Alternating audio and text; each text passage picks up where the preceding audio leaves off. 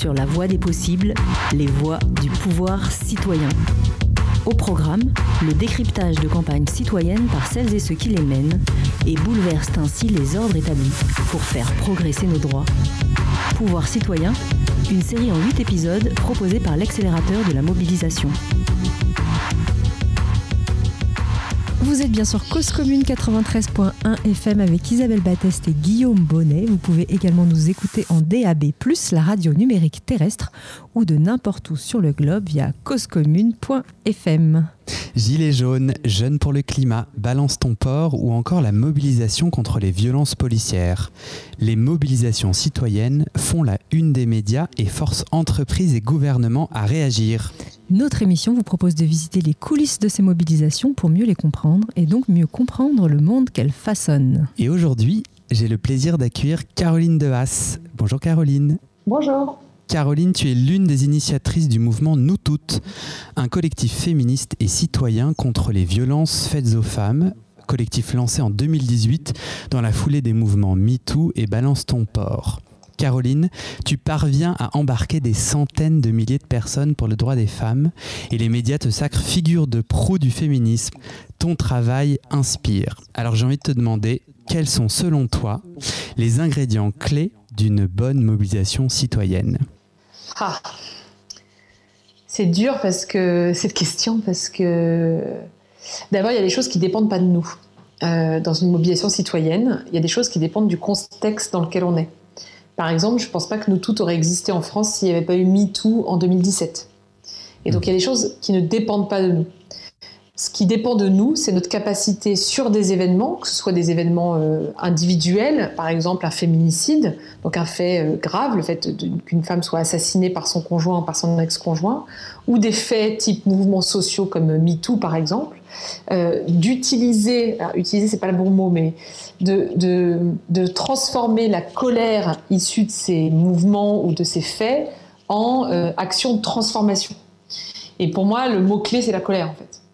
C'est-à-dire que quand les, euh, ce qui fait que les gens descendent dans la rue, c'est qu'ils sont en colère contre quelque chose, qu'ils sont, qu'ils ont envie de changer quelque chose dans la société. Et pour moi, l'ingrédient d'une mobilisation réussie, c'est une mobilisation qui va aller chercher cette colère, qui va la faire fructifier dans le sens positif du terme, pour la transformer en volonté d'agir. Et donc ça passe par le fait de savoir bien sentir ce qui se passe, donc sentir cette colère, essayer de comprendre c'est quoi le ressort de l'action. Et puis ensuite, ça passe par l'organisation en fait faut s'organiser quoi.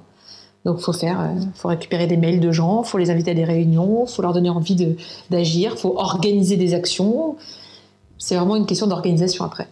Il y a une question politique et stratégique de sentir ce qui se passe dans le pays et d'être capable de transformer ça, de, savoir quel est le ressort. Et puis il y a tout un volet plutôt euh, technique en fait d'organisation. Alors moi je connais plein d'activistes qui organisent des réunions, qui font ce que tu dis euh, autour d'un moment de colère et qui n'y arrivent pas aussi bien que nous toutes. Alors j'ai envie de te reposer un peu la question différemment sur cet aspect euh, organisationnel. Euh, une fois qu'il y a un moment saisissant, c'est ce que j'ai je t'ai entendu dire.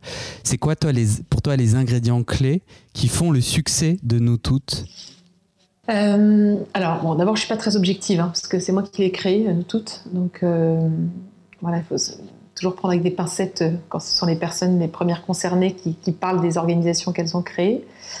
Pour moi, il y a d'abord ce qui a fait un des éléments qui a fait la réussite de nous toutes, c'est son positionnement politique et stratégique. Nous toutes, contrairement à d'autres mouvements féministes, a décidé de ne se concentrer que sur une seule thématique, avec un seul mot d'ordre ultra simple et ultra rassembleur stop aux violences sexistes et sexuelles. Alors en fait, c'est pas si simple, la fin des violences sexuelles. Ça implique plein de changements dans la société. Mais le mot d'ordre de départ, il est simple et rassembleur. On n'a pas fait un vademecum de l'histoire des mouvements féministes à travers le monde et en France, euh, au bas duquel chacun, chacune devait apposer sa signature en lettres de sang pour être bien d'accord tout ensemble sur n'importe quelle virgule avant de militer ensemble. Et ça, je pense, ça a été un élément très fort de nous toutes. C'est que on a décidé de ne pas se prendre la tête sur des sujets qui par ailleurs sont passionnants. Hein. Mais on s'est dit, là, on est dans un moment où il faut qu'on réussisse à rassembler tout le monde autour d'un mot d'ordre unique qui est en finir avec les violences. Et puis l'autre élément qui, à mon avis, fait la réussite, c'est justement la capacité à s'adresser à cette colère. Pour la petite histoire, en fait, avant nous toutes, moi j'avais créé un groupe qui s'appelait le groupe F. quand j'ai créé le groupe F, j'ai fait une réunion dans mon salon avec des copines féministes et j'ai dit voilà, moi je pense qu'il faut créer un mouvement qui répond à la colère, au ras-le-bol des violences. Et tout le monde, m'a dit non, Caro, la colère c'est trop négatif. Ce qu'il faut faire en fait, c'est qu'il faut, euh, il vaut mieux faire quelque chose qui va euh, proposer des solutions, montrer qu'on peut en sortir. Et donc on a fait le groupe F avec un angle très positif, en mode euh, oui, les violences ne sont pas une fatalité, on peut les faire cesser, etc. Ça n'a pas du tout marché. Ça n'a pas pris en fait. Et au bout de six mois où on se fatiguait, alors on a récupéré 10 000 contacts, donc c'est pas rien, mais il n'y avait pas de, il se passait pas un truc quoi. Hmm. Et là, je me suis dit, ok, en fait, c'est pas la bonne stratégie. Moi, je reviens à mon idée de départ. Je pense qu'en fait, les gens n'en peuvent plus des violences. en fait, on n'en peut plus. On en a ras-le-bol, en fait, de se prendre des mains aux fesses, de se prendre des remarques dans la rue, de se faire emmerder au travail. En fait, stop, stop, stop. Et c'est ça qu'il faut exprimer. Faut pas exprimer, c'est pas une fatalité, ça peut changer. En fait, il faut exprimer merde. Voilà, merde. En fait, il faut que ça mm. s'arrête, quoi. Et à partir du moment où on a compris ça et qu'on l'a transformé en, un mot d'ordre, en fait, stop aux violences sexuelles derrière le mot d'ordre nous toutes, en fait, ça, ça, ça a pris, mais c'était incroyable, quoi.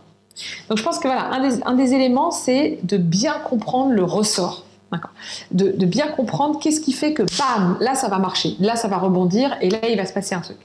Et après, en termes d'organisation, il y a vraiment une question de viser la masse, quoi. C'est-à-dire que moi, je, je, discute avec pas mal de groupes où je leur dis, euh, qui me disent bah, comment on pourrait faire ceci ou ça. Je dis, bah, je sais pas, vous avez combien de contacts? Et là, ils me disent, bah, je sais pas. C'est comment ça, vous savez pas? Bah, La base, c'est déjà de savoir combien de contacts on a et combien on veut en obtenir. Et nous toutes, quand on a lancé nous toutes, on avait 1000 contacts et on s'est dit, si à la fin de l'été, je crois qu'on s'est dit, enfin au début on était 200, et on a dû se dire, si à la fin de l'été on est à 2000, euh, ça veut dire qu'il se passe un truc, c'est intéressant. Quand tu dis nous, au tout début euh, de cette première réunion euh, ton groupe F, vous êtes combien avec vos pour vous Alors, le groupe F, on était une dizaine, mais ça s'est assez vite arrêté.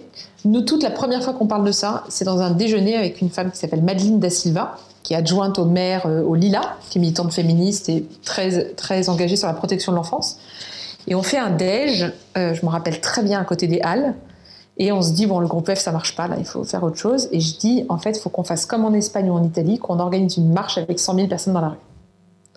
Donc ça, c'était en, mai 2018. Et elle me dit, bah go, on y va, on le fait. Quoi. Et donc là, moi, je me dis, on peut pas le faire toute seule. Et j'invite toutes les assos féministes à une réunion de travail en disant, voilà, moi j'ai une idée, je pense qu'il faut faire ça, on en parle. En juin, on fait cette réunion avec toutes les assos féministes. Qui répondent tout de suite d'emblée positivement à ton, à ton invitation Ouais, enfin, elles viennent. Après, elles sont. je pense qu'à l'époque, elles sont pas en mode Ouh, trop bien, Caro a encore une idée. Mais en gros, c'est compliqué de pas être là quand même. Surtout que moi, je fais des rappels. Donc, les meufs, au bout d'un moment, je dis bah, il y a tel assaut, tel assaut, tel assaut. Donc, si vous venez pas, ça va se voir. Et donc, finalement, elles viennent toutes. C'est quoi les réticences, à ton avis, à ce moment-là? Ouais, bah, c'est que moi, c'est pas la première, c'est pas la première initiative que je prends quand même. Donc au bout d'un moment, elles sont un peu fatiguées. Quoi. tu les épuises. non mais ça va quoi. Ah, Attends encore un nouveau truc, un nouveau dada quoi. Et puis par ailleurs, j'ai pris plein d'initiatives qui se sont complètement plantées. Donc les meufs elles doivent se dire au bout d'un moment, on va pas perdre notre temps quoi. Donc on fait cette réunion et moi mon objectif à la fin c'était qu'elles acceptent en fait qu'on organise une réunion publique début juillet. Donc là on est en juin 2018. Mon objectif c'est qu'elles disent OK pour une réunion publique début juillet. Donc on fait cette réunion publique début juillet et là ça, ça se lance. Quoi. Et là, il y a 300 personnes, alors que la réunion, franchement, on l'avait organisée en 10 jours. Je me rappelle très bien, à, sa réunion, à cette réunion des assos en juin, elles me disent Non, mais 10 jours, c'est trop juste, il n'y aura personne. Je dis Bah, c'est pas grave, on l'a fait. Puis même si on est 50, c'est bien. Et on fait la réunion, on est 300, quoi. Et là, on fait OK, c'est cool. Et là, autour de toi, tu as combien d'associations? À cette époque-là, je sais pas, il y avoir une trentaine. La plupart des assos féministes, en fait. D'accord. Et puis des syndicats, des partis politiques. Donc là, vous êtes une trentaine d'associations et vous réunissez vos premiers, votre premier millier de contacts. Ouais, en fait, on met 300 personnes dans une salle à la Bourse du Travail et assez rapidement, on arrive à un millier de contacts et à la rentrée, je crois qu'on était à 5000 contacts. Et là, on s'est dit, bon, allez, go, euh, on se lance dans l'organisation de la marche, quoi. Et comme c'est En fait, on y allait par étapes. On a commencé par dire, si on réunit X milliers de contacts, on se lance dans l'organisation de la marche voyez ce que je veux dire? C'est-à-dire qu'on on s'est, on s'est fixé des objectifs collectifs, en fait. Et le fait de les atteindre a boosté, et bam, derrière, ça relance, quoi. par palier. Mais tu dis que du coup, un des ingrédients clés, c'est les contacts. En fait, de quoi tu parles? Tu... C'est quoi un contact? Un contact, c'est un mail. Donc un contact mail en fait. Moi, après, on pourrait imaginer euh, les contacts Twitter, Facebook. En gros, c'est des gens à qui on peut envoyer des informations pour les faire devenir actifs. Donc ça va être un mail principalement. Ça peut être aussi des gens qui vont liker la page Facebook, la page Instagram ou qui vont suivre nous toutes sur Insta par exemple. en gros, toutes les personnes avec qui on peut établir un contact pour les faire devenir activistes. Donc les faire diffuser un flyer, les faire venir à une marche. Et en fait, plus vous avez de contact avec la personne, et notamment son mail, plus vous avez de chances que la personne elle vienne à la marche. Moi, c'est ce que je dis tout le temps, c'est que si, les gens, vous pouvez même pas leur envoyer l'invitation à la marche, ben, en fait, ils sauront pas qu'il y a une marche, donc ils viendront pas. Donc la première chose à faire, c'est de récupérer leur mail pour la veille de la marche, leur rappeler, leur dire Allô, vous vous rappelez, demain, on se retrouve à 14h à tel endroit. Donc au départ, première action, constitution d'un fichier le plus euh, dense possible euh, en fonction de tous les enfin voilà, de tous les acteurs que tu as réussi à réunir. Et là, vous balancez une première invitation à tous vos contacts, une première invitation à, une action concrète. Soit euh, participer à une marche. Fait, en fait, pendant tout l'été, on va faire des visuels, des vidéos pour dire aux gens bah, qu'est-ce que vous en pensez. On a cette idée-là. Et en janvier, on invite à une nouvelle réunion à la Bourse du Travail, en septembre, pardon, à une nouvelle réunion à la Bourse du Travail le 22 septembre. Et là, il y a 1000 euh, personnes qui s'inscrivent. La salle, elle fait 600 places, elle a été blindée. Euh, et là, on se passe une soirée super. Et à la sortie, en fait, on constitue des comités locaux dans toute l'île de France et on imprime des flyers et c'est parti, quoi. Donc, euh, diffusion de flyers partout pour inviter à la marche, sortie de métro, dans les lycées, les universités. Et on se retrouve, résultat, en novembre, à être 30 000 à Paris. Ce qui est la plus grosse marche féministe en 2018 de l'histoire de, France. Il n'y a, pas eu dans l'histoire de France de marche sur les violences, pas de marche féministe, mais de marche spécialement sur les violences avec autant de monde euh, à Paris. Combien de personnes vous êtes concrètement euh, réunies pour euh, arriver à rassembler cette première manifestation, cette première marche J'en sais rien en fait. J'en sais rien parce que le principe de nous toutes, c'est d'être un truc complètement, euh, je sais pas si on peut dire gazeux ou fluide ou informel, où chacun, chacune qui a envie de faire des trucs avec nous toutes peut le faire. Et donc, euh, par exemple, l'autre jour, je me baladais dans la rue et je vois des panneaux nous toutes qui renomment des noms de rues euh, à Paris. Et je ne savais même pas qu'il y avait une action qui était organisée par des militantes nous toutes pour renommer des noms de rues. Et déjà à l'époque, c'est ça, c'est-à-dire qu'on se rend compte que dans certains lycées, il y a des gens qui organisent des réunions de nous toutes sans nous prévenir. Donc je ne sais pas combien il y a de personnes. Ce que je sais, c'est que parmi les personnes qui sont sur le groupe WhatsApp d'organisation de nous toutes au niveau central, au niveau national, on est à l'époque une dizaine.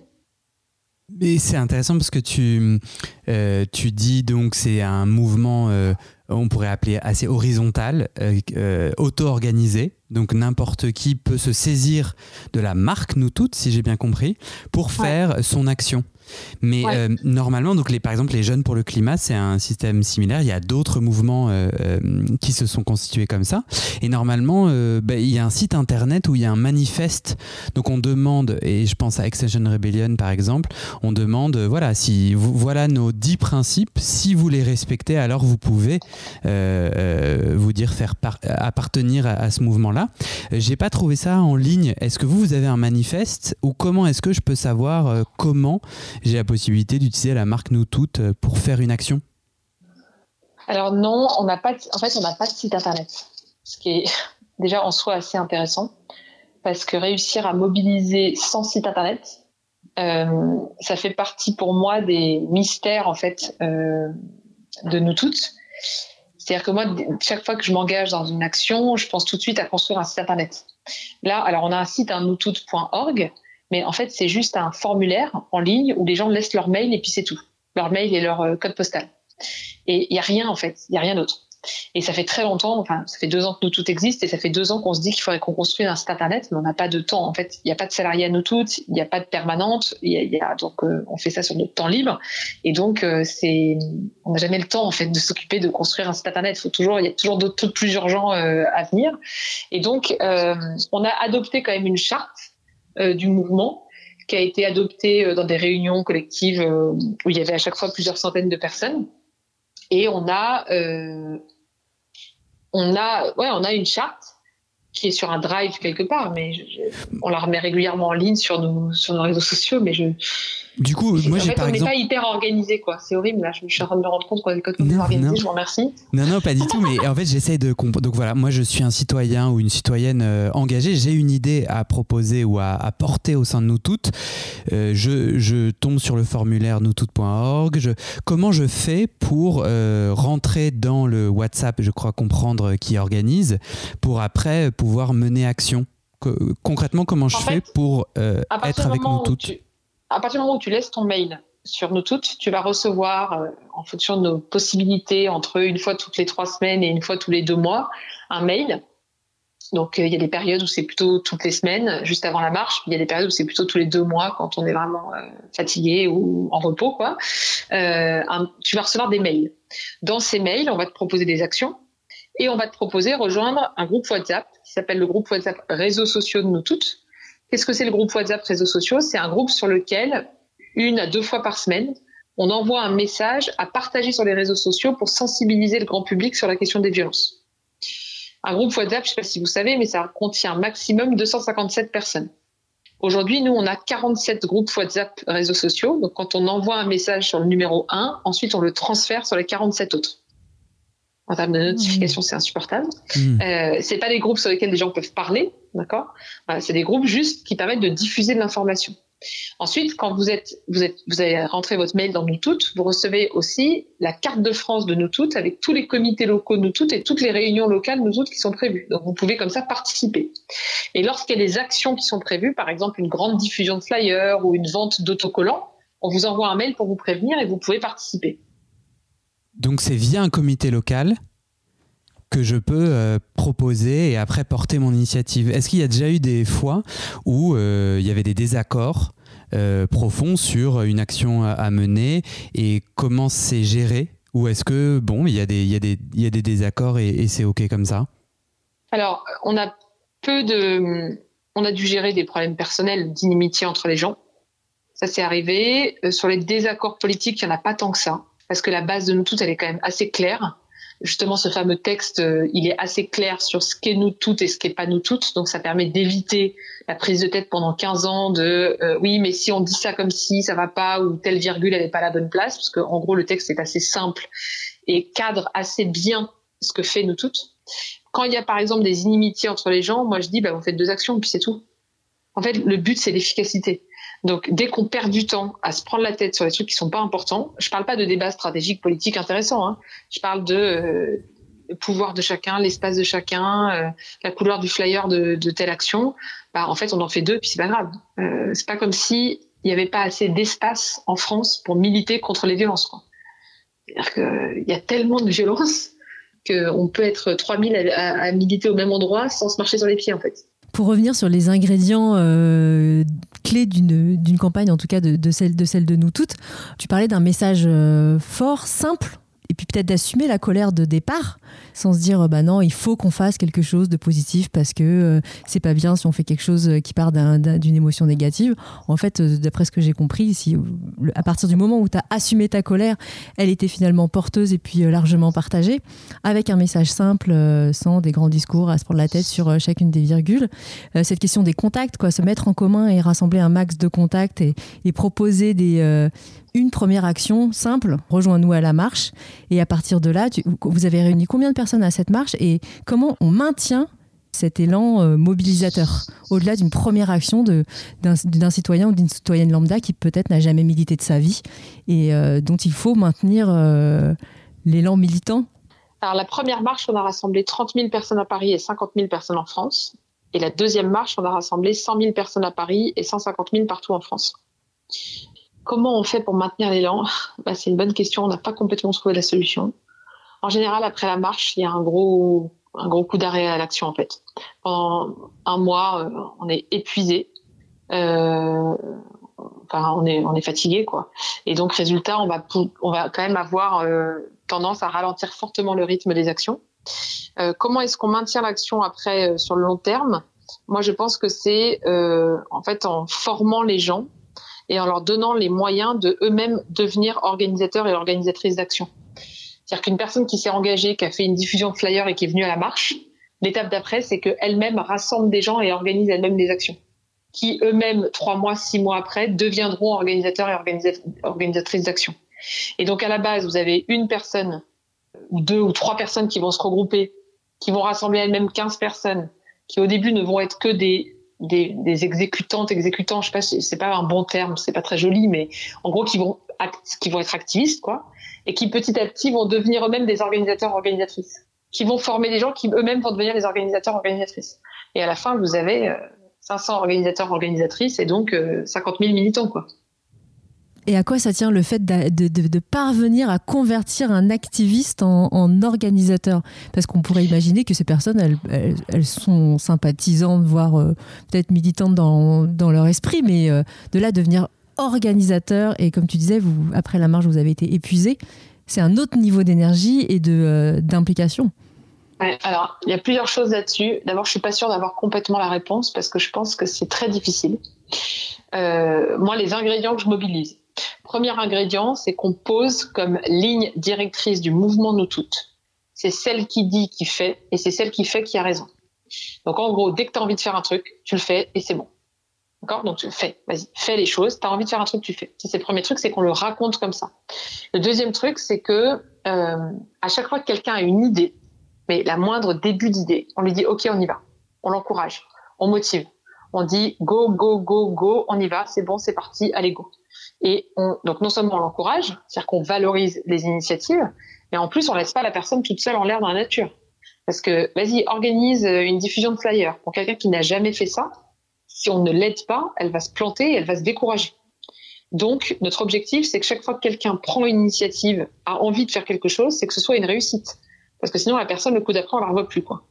Donc, elle dit, par exemple, moi, j'ai envie de faire des quiz dans la rue pour euh, parler aux gens des violences et les convaincre de l'ampleur des violences. Ok, go, on y va. Ouais, mais donc je sais pas faire un quiz. Bah super, regarde, je vais te montrer, il y en a un qui existe déjà, tu peux le reprendre, puis tu peux le mettre à ta sauce. Là, la personne, elle le met à sa sauce, elle nous envoie un mail, elle nous dit, ah, qu'est-ce que vous en pensez? Voilà, par exemple, si on répond pas, c'est sûr que la personne va se décourager. Donc tout de suite répondre. La priorité quand vous voulez faire en sorte que des gens deviennent des organisateurs organisatrices, c'est de jamais laisser de jamais les ghoster, quoi. Vous voyez, de jamais les ghoster. Il faut pas ghoster les activistes parce qu'il n'y a rien de plus déprimant pour un activiste ou une activiste de pas, de pas avoir de réponse. Et quand, tu dis, dire... et quand tu dis nous, là, du coup, quelles sont les personnes qui répondent? C'est vraiment euh, entre pairs et euh, de façon complètement horizontale ou euh, où il y a des gens vers qui on se retourne plus spécifiquement pour, pour chercher cet bah, encouragement? Oui, en fait, quand vous créez le mouvement, le fait que, par exemple, moi, j'ai créé le mouvement, très clairement, j'apparais dans le collectif comme une personne ressource. Donc, un, parce que j'ai créé le mouvement, et deux, parce que sur la question des violences, ça fait dix ans que je milite sur ce sujet-là, ça fait cinq ans que je travaille sur ce sujet-là. Et donc, en termes de compétences, de connaissances, à la fois des enjeux politiques, des débats dans les assauts féministes, de qui a raconté quoi, qui écrit quoi, et surtout les chiffres clés, les lois, je suis à un niveau d'expertise qui est très supérieur à la moyenne nationale sur ce sujet-là. D'accord C'est mon, c'est mon domaine d'expertise, en fait. Mhm. Et donc, et par ailleurs, sur l'activisme, moi, ça fait 20 ans que je milite maintenant. Euh, comment vous dire qu'en 20 ans, en termes de compétences militantes, j'ai acquis un certain, ouais, un certain niveau de compétences et d'expertise. Et donc, c'est évident que les personnes les plus expérimentées, on va plus se tourner vers elles. Mais euh, là, par exemple, moi, ça fait un mois que je suis en pause, à nous toutes. Euh, donc le rythme des actions a ralenti parce que moi je, fais, je, suis, je suis plutôt force motrice et je, je fais beaucoup d'actions mais le rythme c'est pas du tout arrêté. Voyez? Et donc ça, fait partie aussi pour moi des solutions pour que les gens prennent des responsabilités et prennent de l'espace, c'est qu'il y a un moment où il faut que les personnes qui ont été à l'initiative du projet, elles s'effacent un peu. C'est ça qui fait que les autres, ils prennent la place ça me fait poser enfin tu as commencé tu as commencé en disant la loi du faire ce que nous à l'accélérateur de la mobilisation on a appelé la loi du faire donc tu veux faire tu fais vas-y et on encourage. Nous dans les mouvements qu'on accompagne euh, ou, que l'on rejoint se pose toujours la question de, la raison d'être et des lignes de démarcation politique sur la question climatique. Est-ce qu'on est pour ou contre le nucléaire? Et donc cette loi du fer, ce vas-y fait, avant, elle a dû euh, passer par une clarification de quelle est notre ligne politique et est-ce qu'on est pour ou contre cet élément-là. Euh, est-ce que toi, dans nous toutes, vous avez donc dans cette charte que j'ai pas pu lire, euh, clarifié, je sais que sur dans le féminisme, il y a des points de, de, de, tension sur la question de la prostitution, par exemple, ou du port du voile. Est-ce que tu as, tu t'es obligé, ou vous avez été obligé à clarifier votre positionnement politique sur ces deux sujets clivants pour qu'après, euh, des, des, personnes, des citoyens, citoyennes puissent être libres de faire ces actions? Ou est-ce qu'il y a du flou et comment vous gérez ce flou? Bah, en fait, on a choisi de ne pas trancher ou de ne pas prendre de position qui euh, obère à la, participation à la manifestation de collectifs féministes avec lesquels on ne serait pas toujours d'accord entre nous. Il y a des points de clivage qui sont des points de clivage euh, qui permettent de fixer un cadre. Par exemple, nous toutes est une organisation qui se prononce, qui, qui se définit comme une organisation intersectionnelle, antiraciste, féministe, d'accord? C'est une organisation qui se définit, un mouvement qui se définit, par exemple, qui va prendre des positions sur le droit des femmes à disposer de leur corps, d'accord? Qui va prendre des positions sur la question de la précarité des femmes, de l'égalité salariale, euh, comme euh, en fait comme euh, une violence en fait sexiste. Le fait qu'il n'y ait pas d'égalité dans le monde du travail, c'est une forme de violence euh, économique. Bon, et ça, ça nous positionne politiquement, pas dans le sens parti politique, hein, mais sur le sur la sur l'arc euh, politique, ça nous positionne. Bon, ça c'est la première chose. En dehors de ces cadres là, sur les questions que tu as citées par exemple, nous toutes assumons de dire notre seule ligne, c'est de lutter contre les violences. Et donc, on va pas rentrer dans un positionnement euh, politique sur ces sujets-là. Notre seul positionnement, c'est de lutter contre les violences. Donc, par exemple, sur la prostitution, nous toutes va dire en même temps, et je pense pour moi, c'est pas contradictoire, que un, aucune personne, aucune femme, aucune personne ne devrait subir des rapports sexuels répétés, sans consentement, sans désir, d'accord? Ça, c'est la première chose. Et la deuxième chose, c'est que, qu'on dit en même temps, c'est qu'aucune personne prostituée ne devrait être victime de discrimination ou de violence. Et on peut tenir les deux bouts de la chaîne, en fait. D'accord. Je pense que ça fait partie des réussites du mouvement.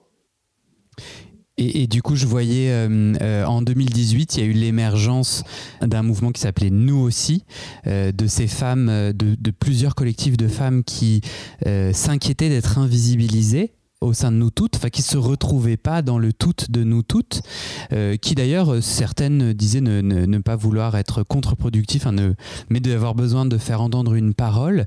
Pour toi, cet événement-là, c'est positif? Tu t'es dit bon, Déjà, ça fait deux ans, euh, qu'est-ce qui s'est passé depuis? Mais pour toi, c'est un moment positif. Tu te dis, bah, c'est très bien qu'il euh, y ait l'émergence d'une voix. Voilà, nous toutes est un, est un vaisseau euh, qui accompagne les deux bouts, comme tu dis, et que c'est bien qu'en parallèle, d'autres voix s'expriment et ensemble on est plus forte. Ou est-ce que c'est venu challenger votre, justement votre charte, vos valeurs de fond? Qu'est-ce qui s'est passé autour de ça? Alors, donc d'abord, moi, j'ai appris avant que le texte sorte que le texte allait sortir ce qui est quand même aussi assez révélateur, c'est-à-dire qu'en fait, il y a des connexions entre nous qui font que moi, j'ai appris avant qu'il sorte que le texte allait sortir. Quel texte, quel texte parles-tu Le texte de Nous aussi. Mm-hmm. Nous aussi a sorti un texte dans Mediapart pour expliquer pourquoi elles appelaient à la marche Nous toutes, mais sans être vraiment Nous toutes. Donc ce fameux texte de Nous aussi, qui explique pourquoi elles se différencient Nous toutes en appelant à la marche, en fait, moi, je l'ai eu avant qu'il sorte. Parce qu'en fait, il y a des connexions entre nos collectifs et qu'on se parle. Euh, et ça, c'était déjà en soi intéressant. Deuxième chose, quand le texte est sorti, donc quand moi j'ai appris que le texte allait sortir, je l'ai envoyé à toutes les assos qui étaient membres de nous toutes en disant il y a ça qui se prépare. Il y a plein d'assos qui ont dit mais c'est horrible, c'est la cata, euh, genre hyper négative. moi j'étais trop contente. je dis mais ces gens-là qui ont signé ce texte, il y a un an, ils nous crachaient dessus. Ils venaient pas à nos marches. Jamais ils seraient venus à une marche féministe organisée par les assos habituels. Jamais. Et là, ils appellent à la marche. Alors certes, ils appellent à la marche à côté, mais ils appellent quand même à la marche. C'était historique que ces gens manifestent ensemble. Ça s'était pas passé dans les mouvements féministes depuis des années et des années. Et donc pour moi, c'est hyper positif. Mais c'est, enfin, j'étais hyper contente. Parce que ce que tu veux dire, c'est que c'est des gens qui, jusque que là, ne s'étaient pas organisés pour pouvoir euh, manifester. Ils s'étaient organisés à côté, dans une autre marche. Il y avait deux marches, en fait. Le 8 mars, en France, il y avait deux marches féministes. Hmm, d'accord. Contradictoires. Le 25 novembre, il y avait des initiatives qui n'étaient pas ensemble. Et là, pour la première fois, depuis très longtemps, on a marché ensemble. Et, et donc, certes, à côté, mais pas genre main dans la main en se faisant des bisous. Bon, d'accord, mais c'est pas grave, quoi. Ouais, ça pose vraiment la question euh, des. Enfin, il y a le. Enfin, oui, la diversité, les proté... le mouvement féministe est complètement protéiforme et euh, il y a une diversité d'acteurs. Mais tant mieux, par ailleurs. Enfin, je veux dire, heureusement que le mouvement féministe est protéiforme et, et, heureusement que. Enfin, moi, je pense que. Ouais, par exemple, ça se trouve, dans deux ans, tout n'existera plus, il y aura quelque chose d'autre qui aura pris la place. Et c'est pas grave. Ce qui compte, c'est qu'il y ait de l'énergie et que que les gens créent tous les jours des nouveaux collectifs concurrents, je mets des guillemets à concurrents, pour moi, c'est hyper positif. C'est le signe que c'est un mouvement qui est vivant, qui arrête pas de bouger, qui arrête pas de changer. Moi, je pense que peut-être dans deux ou trois ans, nous toutes, ça paraîtra complètement vieillot pour les nouvelles générations à dire mais c'est quoi ce truc? Tu disais que euh, au début de votre initiative, peut-être que c'est un collectif ou des gens qui euh, font partie de ce collectif, vous aurez craché dessus. Recevoir des, euh, enfin, ce genre bah, de, euh, cracher, c'est une expression. Oui, bien hein, sûr. oui, c'était une image, mais enfin, c'est quand même des, des coups que, que, vous recevez ou que tu as reçus. Est-ce que c'est, on les reçoit différemment les coups de de ces mouvements féministes que plutôt que des mouvements qui sont contre le féminisme? Hein, le coup d'un homme machiste a-t-il en gros la même saveur que d'une femme féministe euh, ben, En fait, en général, les, moi, j'ai deux, il y a deux catégories pour moi d'attaques euh, dans ma tête. Il y a les attaques que je considère comme des attaques de trolls, c'est-à-dire des personnes qui sont malveillantes et qui ne vont avoir que comme objectif de vous détruire ou de vous affaiblir ou de faire baisser votre estime de vous-même. L'immense majorité de ces attaques viennent de gens antiféministes, mais il y en a parfois qui viennent de, féministes, qui sont des personnes, il y a des malveillantes, hein, des personnes malveillantes parmi les féministes. On n'est pas immunisé quand on devient féministe. Et puis il y a les remarques que j'appelle les remarques constructives, intéressantes, qui peuvent piquer. Hein. Parfois, euh, ça va piquer fort, hein, mais qui sont des remarques qui n'ont pas vocation à vous détruire ou à vous rabaisser, mais plutôt à vous faire réfléchir. Et donc pour moi, le, le, le, clivage, il se fait pas tant féministe anti-féministe, il se fait plutôt euh, bienveillance malveillance voyez ce que je veux dire C'est-à-dire que c'est plus sur cette, euh, cette ligne de crête que je vais me placer. Et dans le mouvement, nous aussi, j'ai des copines féministes qui me font des critiques ultra intéressantes et passionnantes sur le fond. Tu peux nous donner un, ou deux exemples d'une remarque piquante euh, Ce que je trouve vachement intéressante, c'est que euh, militante depuis dix ans, tu continues du coup à, apprendre. Et je serais curieux de savoir quels sont les deux, les deux, trois points sur lesquels tu es en train de faire une transition sur ton féminisme. Alors, il euh, sur nous toutes, il y a une question sur laquelle je fais pas de transition, mais qui est très intéressante, euh, qui est nous toutes étant un mouvement uniquement sur la question des violences sexistes et sexuelles. C'est donc un mouvement plutôt mainstream, hein, c'est-à-dire grand public. C'est un mouvement qui n'est pas suffisamment radical pour changer l'ensemble de la société.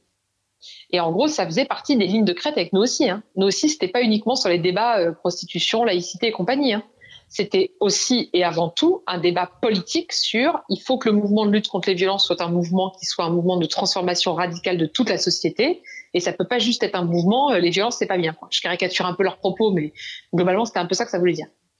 Et ça c'est hyper intéressant parce que moi sur le fond je suis d'accord avec le fait qu'il faut transformer radicalement la société, renverser la table patriarcat et en finir avec tous les mécanismes de domination et notamment les mécanismes de domination économique et sociaux. Sauf que c'est pas ça qu'on a fait avec nous toutes. Avec nous toutes, on a fait un mouvement plutôt mainstream. Mais moi, c'était vraiment un choix stratégique assumé de dire il faut un mouvement grand public, certes qui sera sans doute moins radical et moins politique que ce qu'on aurait fait si on avait été 15 entre nous, mais je pense qu'il touchera plus de monde et qui sera plus efficace. Mais franchement, ça se débat, ça se discute je ne suis pas sûre que ce soit hmm. toujours la meilleure stratégie. Moi, je pense hmm. qu'on a eu raison de faire ça. Au début de nous toutes, les gens me disaient tu ne peux pas être que sur un truc simple, les violences c'est pas bien, ça ne va pas marcher. Et franchement, il y en a qui m'ont fait douter. Hein. Ils m'ont fait douter en disant il faut parler plus globalement des inégalités professionnelles, il faut parler du droit à l'avortement, il faut parler de tous les sujets. Et il y a des gens qui m'ont fait douter. Je me suis dit, mais. Et moi, j'avais vraiment une intuition qu'il fallait qu'on se concentre uniquement sur fuck les violences, quoi. Enfin, merde les violences, ça suffit les violences. Bon, la suite m'a plutôt montré que j'avais eu raison, parce que ça a marché. Bon. Mais ça se trouve, on aurait eu deux fois plus de monde si on avait élargi, j'en sais rien. Mais donc là, c'est vraiment des frottements hyper intéressants pour moi sur. Donc par exemple, ça, euh, premier sujet de frottement. Deuxième sujet de frottement, très intéressant, sur lequel j'ai été mis en minorité dans nous toutes. Moi, je pense que il faut plus interpeller le gouvernement. Parce que je pense que, et depuis le début, je pense ça. C'est-à-dire ça fait deux ans que je pense que ce gouvernement ne fera rien de radical sur la question des violences, parce que si on veut faire quelque chose de radical pour en finir avec les violences, ça implique une remise en cause de l'ordre économique dans lequel on est, euh, et le gouvernement ne fera pas ça. C'est pas du tout sa ligne politique et idéologique. Et par ailleurs, ce gouvernement et le président de la République, globalement, à part à l'exception de deux trois personnes qui sont intéressées par ce sujet, n'en ont absolument rien à cirer des violences sexistes et sexuelles. C'est pas leur thème, ils s'en foutent, c'est pas leur priorité. Donc, moi, je pense que ça n'avancera pas. Et depuis le début, à nous toutes, je dis, il faut arrêter de s'adresser au gouvernement, il faut s'adresser aux citoyens et aux citoyennes, et il faut faire nous-mêmes le job. Et ça, je suis minoritaire là-dessus. Les gens sont pas d'accord avec moi. Les gens pensent qu'il faut continuer à taper le gouvernement, parce qu'on sait jamais, peut-être qu'il changera d'avis et qu'on observera des trucs. Rien qu'en le disant, j'ai envie de rigoler, quoi. Mais bon, bah voilà, je suis minot, je suis minot, donc bah on continue à interpeller le gouvernement. Moi, je pense que ça sert à rien. Mais voilà, s'il y a des gens qui veulent le faire, qu'ils le fassent. Quoi. C'est pas, moi, je passerai pas trop d'énergie là-dedans, mmh. mais c'est pas grave. Mmh. Il y a d'autres gens qui le font. Donc ça, c'est le deuxième type de frottement. Et puis après, il y a autre chose qui bouge aussi. C'est la question donc, qui a été soulevée notamment par nous aussi, mais pas uniquement. Hein. Plus largement, dans nous toutes, il y a plein de personnes qui portent cette question-là. C'est la question de l'intersectionnalité. Et comment est-ce qu'on lie la question des violences sexistes et sexuelles aux autres types de violences ou de discrimination et là, ça s'est posé, par exemple, pendant les, c'était hyper intéressant. On a eu des débats ultra tendus en interne, mais très tendus. Sur les groupes WhatsApp, c'est monté très haut dans les tours sur est-ce que nous toutes doit appeler aux, marches contre les violences policières. Mm-hmm. Et on a eu un débat entre nous. Il y a des gens qui disaient il est en train de se passer un mouvement politique majeur dans le monde. On peut pas passer à côté. Nous toutes ne peut pas ne pas parler de ça. Et d'autres gens qui disaient attention, nous toutes c'est un mouvement de lutte contre les violences sexistes et sexuelles on peut appeler à des marches si ces marches parlent des violences sexistes et sexuelles, entre autres, mais on ne va pas appeler à des marches qui parlent d'un sujet dans lequel il n'y a jamais écrit violence sexiste et sexuelle. Et donc, c'était hyper intéressant parce que il y avait plutôt dans nous toutes des gens qui voulaient faire bouger un peu nous toutes pour l'emmener sur d'autres types de thématiques et des gens qui voulaient garder la substantifique moelle initiale de nous toutes. Et vous avez décidé quoi? Alors, on a décidé de faire un truc entre les deux. C'est-à-dire que, en gros, on appelle à des marches avec l'angle violence sexiste et sexuelle. Et en fait, il y a un angle sexiste et sexuel aux violences policières. C'est-à-dire qu'il y a des femmes qui sont victimes de violences policières parce qu'elles sont femmes. Euh, pas plus tard qu'il y a deux semaines, il y a une femme qui m'a appelée. Je l'ai mise en contact avec une journaliste de Mediapart et il y a eu un article finalement qui est sorti. Elle a été euh, arrêtée dans le cadre d'une manif, garde à vue, et elle a été euh, insultée avec des propos à connotation sexuelle, des menaces de viol, enfin un truc hyper grave de la part du policier. Bon, bah, ça, typiquement, c'est tout à fait le genre de situation sur laquelle nous toutes peut se positionner. Quand Assa Traoré est victime de propos sexistes et racistes sur les réseaux sociaux et de cyberharcèlement, c'est typiquement le genre de propos sur lesquels nous toutes peut se mobiliser. Ok. Oui.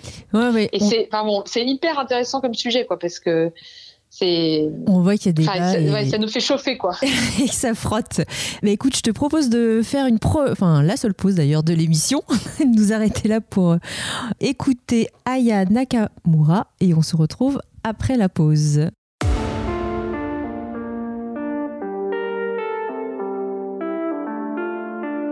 Aya Nakamura, Hello papi, mais J'entends des bails à ce qui paraît, je te cours après. Mais ça va pas, mais t'es taré. Mais comment ça, le monde est Tu croyais quoi? Qu'on serait plus jamais. Je pourrais t'afficher, mais c'est pas mon délire. D'après les rumeurs, tu m'as eu dans ton lit. Oh, dja dja. Y'a pas moyen, dja dja. J'suis pas ta cata, dja dja. Genre, en katana, baby, tu t'aides ça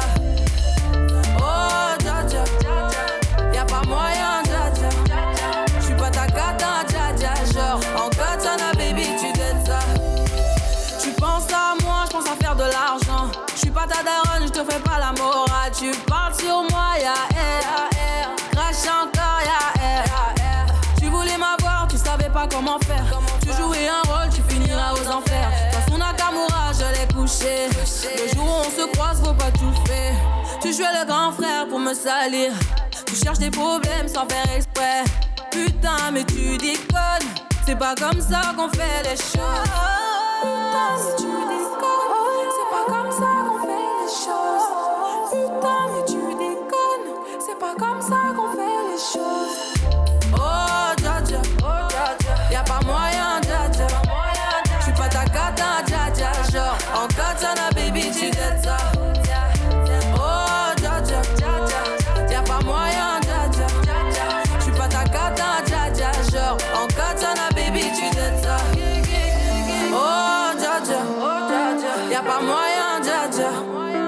pas ta cata, dja dja, genre En katana, baby, tu dettes ça. Oh, dja dja, y'a pas moyen, dja dja.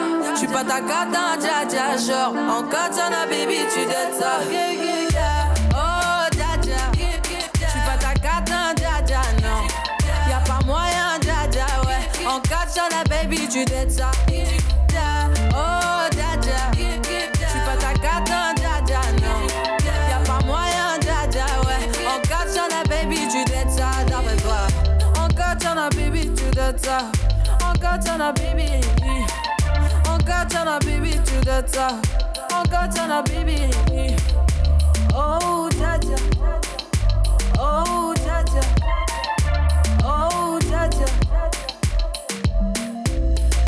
Et vous êtes toujours sur Cause Commune 93.1 FM dans l'émission Pouvoir citoyen et vous venez d'écouter Aya Nakamura. Et euh, avec- le titre c'est Jaja. La chanteuse ne se définit pas forcément féministe, mais dit-elle Je suis contente si mes chansons parlent d'elle-même. Elle parle plus directement de son combat pour la représentation des femmes noires. Je cite J'ai grandi sans icône féminine noire et française. Il est temps que ça change. Et justement, à ce propos-là, euh, Caroline, euh, juste avant la pause et avant Aya Nakamura, tu racontais comment nous toutes euh, devaient se positionner par rapport aux manifestations violences policières et qu'il a été décidé un entre deux. Et je trouve que ce hum, propos d'Aya Nakamura sur la représentativité m'inspire. Dans quelle mesure euh, vous avez été vigilant, vigilante au nombre de femmes racisées, c'est-à-dire euh, femmes de couleur par exemple, ou femmes transgenres, au sein des discussions et donc de la décision par rapport à cette ligne politique de nous toutes. Parce que j'imagine que si nous toutes et à 95% des femmes blanches, leur rapport au racisme structurel et donc l'importance d'embarquer nous toutes sur ces, sur ces questions-là va être moindre. Alors ça, euh, euh, pas forcément d'ailleurs, c'est un préjugé, mais je te pose la question. Est-ce que vous vous êtes inquiété de savoir en termes de représentativité, est-ce que le compte est bon et comment est-ce que ça influence notre, notre décision de collectif Alors le compte n'est pas bon du tout, notamment dans les espaces de décision, parce que dans le- les personnes qui participent à nous toutes, quand vous regardez, par exemple, quand on fait une réunion, on est 600 pendant un week-end pour travailler sur nous toutes, se former, etc. On est dans des cadres beaucoup plus diversifiés en termes de représentation sur l'origine, sur la couleur de peau, sur l'origine sociale, sur euh, l'identité de genre, l'orientation sexuelle, la situation de handicap. On est beaucoup plus divers que ce que moi j'ai connu dans le passé dans les collectifs féministes un peu traditionnels dans lesquels j'ai milité, mais euh, ça ne se traduit pas dans la prise de responsabilité. Donc là-dessus, le compte est pas bon. La solution que, que je préconise, en fait, c'est plus vous faites un sujet de cette question de l'intersectionnalité, plus vous en parlez, plus vous avez des chances de laisser de l'espace aux personnes concernées pour prendre des responsabilités et prendre la parole. Et c'est pour ça, par exemple, que cette, cette, pendant le confinement, on a fait des formations en ligne. On a formé 20 000 personnes à la prévention des violences sexistes et sexuelles. C'était des formations gratuites qui duraient, qui duraient 2h30 sur Zoom. Et il y avait à chaque fois entre 1000 et on est monté à 4000 personnes en même temps formées. Donc c'était incroyable comme expérience. C'était absolument ça. Alors là, on se posait la question de comment faire monter les gens en compétences, en responsabilité, la question de la formation et notamment de la formation en ligne maintenant avec les, les outils euh, nouveaux, Hmm. euh, elle est absolument fascinante. Voilà.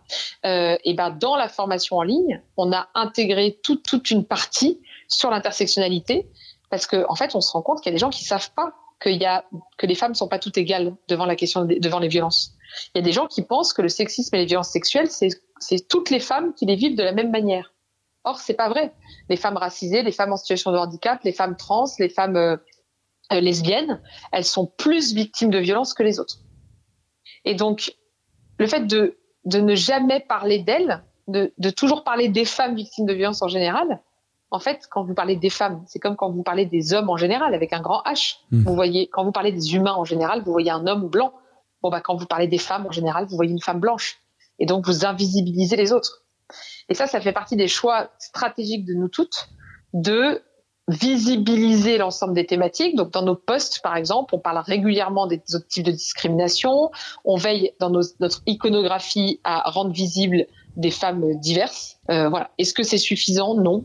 Euh, Est-ce qu'on a trouvé la solution? Pas complètement. Moi, je trouve, enfin, c'est mieux qu'avant. C'est-à-dire que moi, dans mon engagement, dans la façon dont on construit les, les collectifs, c'est mieux que ce que j'ai fait il y a dix ans, c'est sûr et certain. Euh, c'est pas du tout, du tout gagné, quoi. Et j'observe euh, que c'est un sujet essentiel sur la suite en général des mouvements. Euh, je l'observe euh, au sein des jeunes pour le climat ou du mouvement climat qui se posent ces questions-là de diversité, de représentativité. moi, à titre personnel, je me la pose à l'association de l'accélérateur de la mobilisation dont je fais partie et où on a tout à fait ce problème et une absence de diversité gênante. Enfin, je veux dire que les questions que je te pose, je les porte en moi et je me demande comment on fait et quelle est ma responsabilité. Oui, et du coup, le, les moyens spécifiques qui sont là, où on sait que en fait, ça demande du temps surtout et de l'énergie parce que les personnes, il faut aller les chercher, il faut euh, souvent lever des, des phénomènes d'autocensure, comme tu dis, elles sont là, mais elles ne prennent pas les responsabilités ou les initiatives. Quoi. Donc ça, euh, c'est, ça demande un, un, accompagnement. Et tu as vu enfin, ouais, ou alors on les laisse pas prendre. C'est pas forcément elles qui prennent pas par ailleurs. C'est que quand elles vont prendre, on va pas forcément les voir. Et puis en fait, il y a vraiment une question de créer l'espace, quoi. Mm-hmm. C'est-à-dire que les gens, en fait, les gens qui naturellement, je mets des guillemets naturels, hein, naturellement vont prendre des responsabilités, c'est des gens qui sont déjà issus de milieux favorisés, qui ont le capital culturel, le capital économique de départ. Et donc, si vous ne créez pas les conditions de l'égalité, l'égalité ne va pas se faire naturellement, même dans un espace féministe. Et donc, le seul moyen en fait, c'est de, de garantir l'accès de toutes et tous aux responsabilités. Et pour ça, en fait, il faut aller les chercher. Il faut aller une par une, les chercher les gens. Et pourquoi pas lancer un programme au sein de nous toutes où justement l'objectif, euh, l'engagement, enfin, et, si on était un peu plus radicaux, radical, et si on se disait, ben, nous toutes n'aura le droit d'exister euh, l'année prochaine euh, que si on arrive à avoir X% de ces personnes pour incarner une diversité. Et donc, en fait, l'intégralité de, de l'organisation s'engage en disant euh, c'est une, une priorité. En tout cas, peut-être que je projette sur euh, nous toutes une idée que moi j'ai pour l'accélérateur. donc, au lieu de te l'offrir, je vais juste la prendre pour moi. Moi, je me dis, bah, chiche, en fait, si on considère réellement que c'est un sujet clé et que, en fait, au- delà de la cosmé- du cosmétique, eh ben chiche, en fait, on, arrête les activités normales pour créer un nouvel espace où euh, le pouvoir il est réellement partagé et les histoires et, et la façon de militer euh, est réellement euh, diverse dans toute sa richesse et son utilité. Et pour ce faire, ça va clairement pas se faire tout seul puisque nous on essaye et ça fonctionne pas tout seul. Donc allez-y, on s'engage. Est-ce que ça, ce genre d'idée radicale, alors tu as un programme au sein de nous toutes qui va aller trouver, recruter, former, mettre alors à nouveau, ou bien s'en former, mettre euh, sur le devant. Et vous y avez pensé? Non, alors c'est pas qu'on n'y a pas pensé, c'est que en fait il n'y a pas vraiment de programme au sein de nous toutes. Aujourd'hui, on n'est pas du tout structuré, organisé euh, sous forme de programme. en gros, c'est quand quelqu'un a une idée, on fait et puis on passe à l'idée suivante, quoi. Donc, euh, moi je trouve que c'est une super idée. Simplement, il faut trouver un moyen de le. En gros, la culture nous toutes aujourd'hui, c'est vraiment une culture de l'instant ce qui par ailleurs ne facilite pas les choses hein, en termes d'inclusivité et de, de, diversité des prises de responsabilité, parce que la culture de l'instant, être capable de réagir dans l'instant, d'avoir une idée tout de suite et de la mettre en œuvre, ça demande un capital culturel et économique qui est plus important que la moyenne, en général. Mmh. Et donc j'ai bien conscience par ailleurs que la façon de fonctionner de nous toutes a plein d'avantages, parce que ça permet à chacun et à chacune de, de s'investir, mais euh, c'est super efficace. Euh, ça, ouais, ça suffit pas. Donc ça a plein d'avantages, mais ça a aussi des inconvénients toi, en tant que personne, dans une précédente émission, on évoquait la différence entre euh, bah, une personne qui euh, mène des actions et une guerrière qui part au combat. Toi, le féminisme, pour toi, c'est, euh, ça relève plutôt de l'option 1 ou de l'option 2 Et comment on fait pour bah, se préserver dans, dans ce contexte-là Si c'est plutôt l'option 2 Alors, tu peux me redire les deux options ah bah, La deuxième, c'était carrière au combat bah, Peut-être pas forcément carrière, mais en tout cas, euh, une personne qui est très organisée et qui mène des actions versus euh, une guerrière qui mène le combat de sa vie. Dans les enjeux de mobilisation. Et pourquoi ça serait différent bah parce qu'il y a un début et une fin quand on c'est, peut-être plus euh, projet versus entreprise ou un projet il a un début une fin des, des objectifs précis une fois qu'on les a atteints bah on s'arrête Alors que euh, quand on se bat pour une cause, contre les violences, oui, voilà, on peut imaginer que ça ne s'arrêtera pas à la fin de ta vie. Enfin, même si tu as très très bien, euh, tu as été très efficace. Quoi, tu fais hyper défaitiste, la merde. Isabelle, tu fais euh. référence à, au témoignage de Fanchon, une activiste lesbienne, qui nous avait dit, je crois pas déformer son propos, que à un moment donné, l'action qu'elle a engagée a trop empiété sur sa vie privée, et donc elle a reculé pour garder euh, son équilibre et sa vie privée. Et donc, elle, a, elle disait elle-même que euh, c'était, c'était du coup une façon de se positionner. Elle, elle, elle montait des actions, mais elle n'engageait pas un combat. Je pense pas du tout comme ça. Enfin, pour moi, euh, les choses sont liées, quoi. C'est-à-dire que, bon, d'abord, moi, j'ai une forme d'activisme très passionné, instantané et assez, comment dire, j'ai des hauts et des bas qui montent très très haut et qui descendent très très bas. Euh, mais c'est comme ça que je fonctionne depuis toujours. Et donc, euh, quand j'ai décidé d'un truc, je le fais, je m'investis, mais genre à 3000%. Et généralement, quand c'est passé, je fais une petite déprime rapide, genre deux, trois semaines, et puis je repars. Quoi. Euh, c'est un cycle assez régulier. Bon. Ce qui est sûr, c'est que moi, j'ai appris dans mon engagement à euh, faire attention à la façon dont je me comportais euh, dont je, dans mon rapport à l'engagement et j'ai mis en place des signaux d'alerte pour garantir ma santé mentale et ma santé physique. Parce que le militantisme, comme tout engagement, et en particulier sur la question des violences sexistes et sexuelles, je pense, euh, est un militantisme qui peut vous abîmer. Et donc, j'ai, euh, ça c'est marrant parce que dans la formation Nous Toutes, on a fait un niveau 2 et je donne trois outils pour prendre soin de soi et être capable de trois outils, et notamment dans ces trois outils, il y en a deux que j'aime beaucoup. C'est le DAD, le droit à la déconnexion, et le PSS, prendre soin de soi. Et donc, je, je dis ça aux militants, c'est-à-dire que le DAD, c'est-à-dire qu'en fait, il faut accepter qu'il y a des fois où on n'est pas joignable, où c'est pas possible, où en fait, je ne vais pas pouvoir répondre à la femme victime de violence qui m'appelle en m'expliquant qu'elle va mourir. Et le jour où vous avez compris ça, que vous avez compris que vous ne pouviez pas sauver tout le monde, et que le meilleur moyen d'être efficace, c'était aussi parfois de dire stop, là je ne vais pas pouvoir prendre votre appel et je vous oriente vers quelqu'un qui va pouvoir vous aider parce que je ne suis pas en état, parce que je suis avec ma famille, parce que je suis fatiguée, parce que moi-même je suis victime de violence en ce moment et que j'ai pas le courage, j'ai pas la force, il faut que je m'occupe de moi d'abord. Bon, le jour où vous avez compris ça, mais genre vous avez fait un pas en avant mais qui est incroyable. Et c'est une énorme force de savoir dire non. Mais moi, le jour où j'ai compris ça, ça a changé ma vie. C'est-à-dire que le jour où j'ai compris qu'en fait c'était être Wonder Woman, de savoir dire non et de savoir dire bah en fait je vais vous appeler la semaine prochaine, ou en fait je vais vous donner un numéro de téléphone de quelqu'un d'autre que je ne suis pas en capacité de vous répondre euh, moralement. Mais alors là ça a changé ma vie. Et le deuxième truc c'est prendre soin de soi. Donc il faut kiffer la vie. Et ça pour moi c'est un gros changement de nous toutes par rapport à avant. C'est que moi j'ai tellement milité dans les orgas où j'ai souffert je me suis fait chier, on m'a crié dessus, on m'a mal parlé, on m'a méprisé, je me suis ennuyée dans des réunions, j'ai fait des trucs qui n'avaient pas de sens, que ça, plus jamais. C'est-à-dire que pour moi, le militantisme ne peut être que source de kiff. Je, pour moi, il y a vraiment un truc très égoïste, mais de plaisir, quoi. Quasiment de plaisir physique, en fait, à militer. Et j'ai retrouvé ça dans le dernier livre de Mathieu Magnodex, qui a écrit un livre qui s'appelle Génération euh, AOC, sur les nouveaux activistes américains. Et c'est hyper intéressant parce qu'il y a tout un chapitre que, mais en France, on est à la ramasse là-dessus, sur le plaisir de militer. Mais moi, je ne veux que prendre mon pied, quoi. Sinon, je, je, ça sert à rien. Enfin, je, je, je, suis pas là pour me faire chier, en fait. Je suis pas là pour souffrir. J'ai passé 18 ans dans le catholicisme. C'est terminé, quoi. je ne veux pas souffrir. Stop. Terminé. Donc, euh, donc, je prends soin de moi. Donc, déjà, je fais que des trucs qui me font kiffer. Je refuse, je refuse qu'on me parle mal. Donc la première personne qui me fait peur ou qui me parle mal dans mon engagement militant, je me barre en fait. Terminé, il n'y a plus personne qui me parle mal. Je, je, je voilà, je m'en vais en fait. C'est mm. terminé, voilà. Et ça, c'est pour moi, c'est une force incroyable parce que je, résultat, je suis hyper protégée.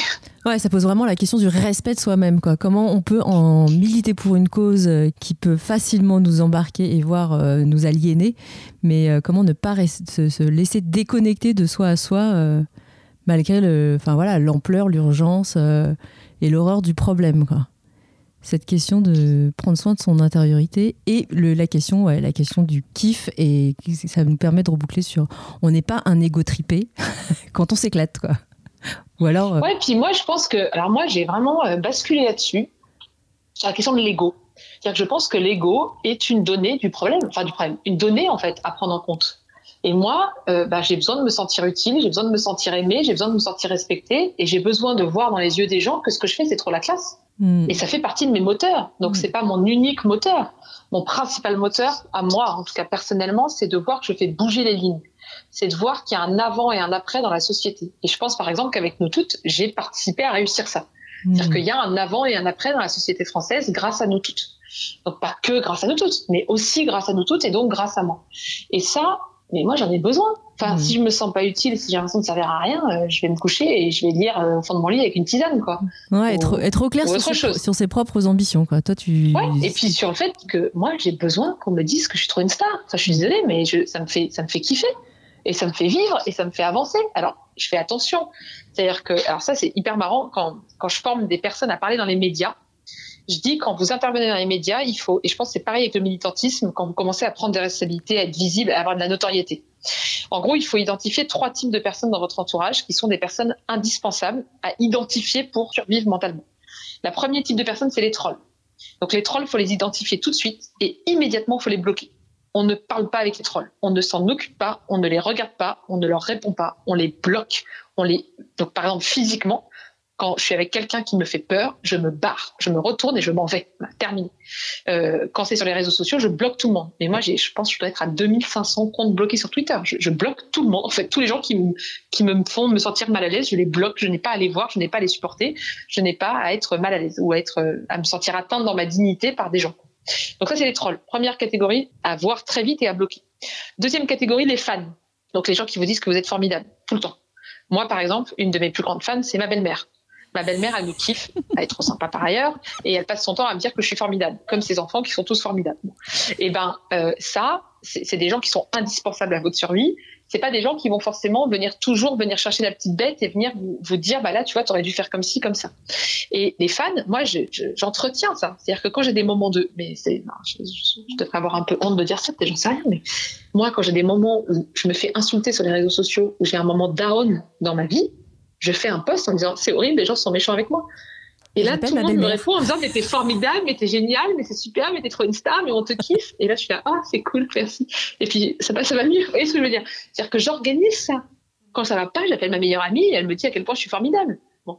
Et puis voilà. Et pareil, quand elle va pas bien, elle m'appelle et je lui dis à quel point elle est formidable. Donc, faut, moi, je pense que l'ego, c'est important en fait. Hmm. Le fait que les gens nous aiment, c'est fondamental. Moi, c'est un, un- un moteur hyper fort.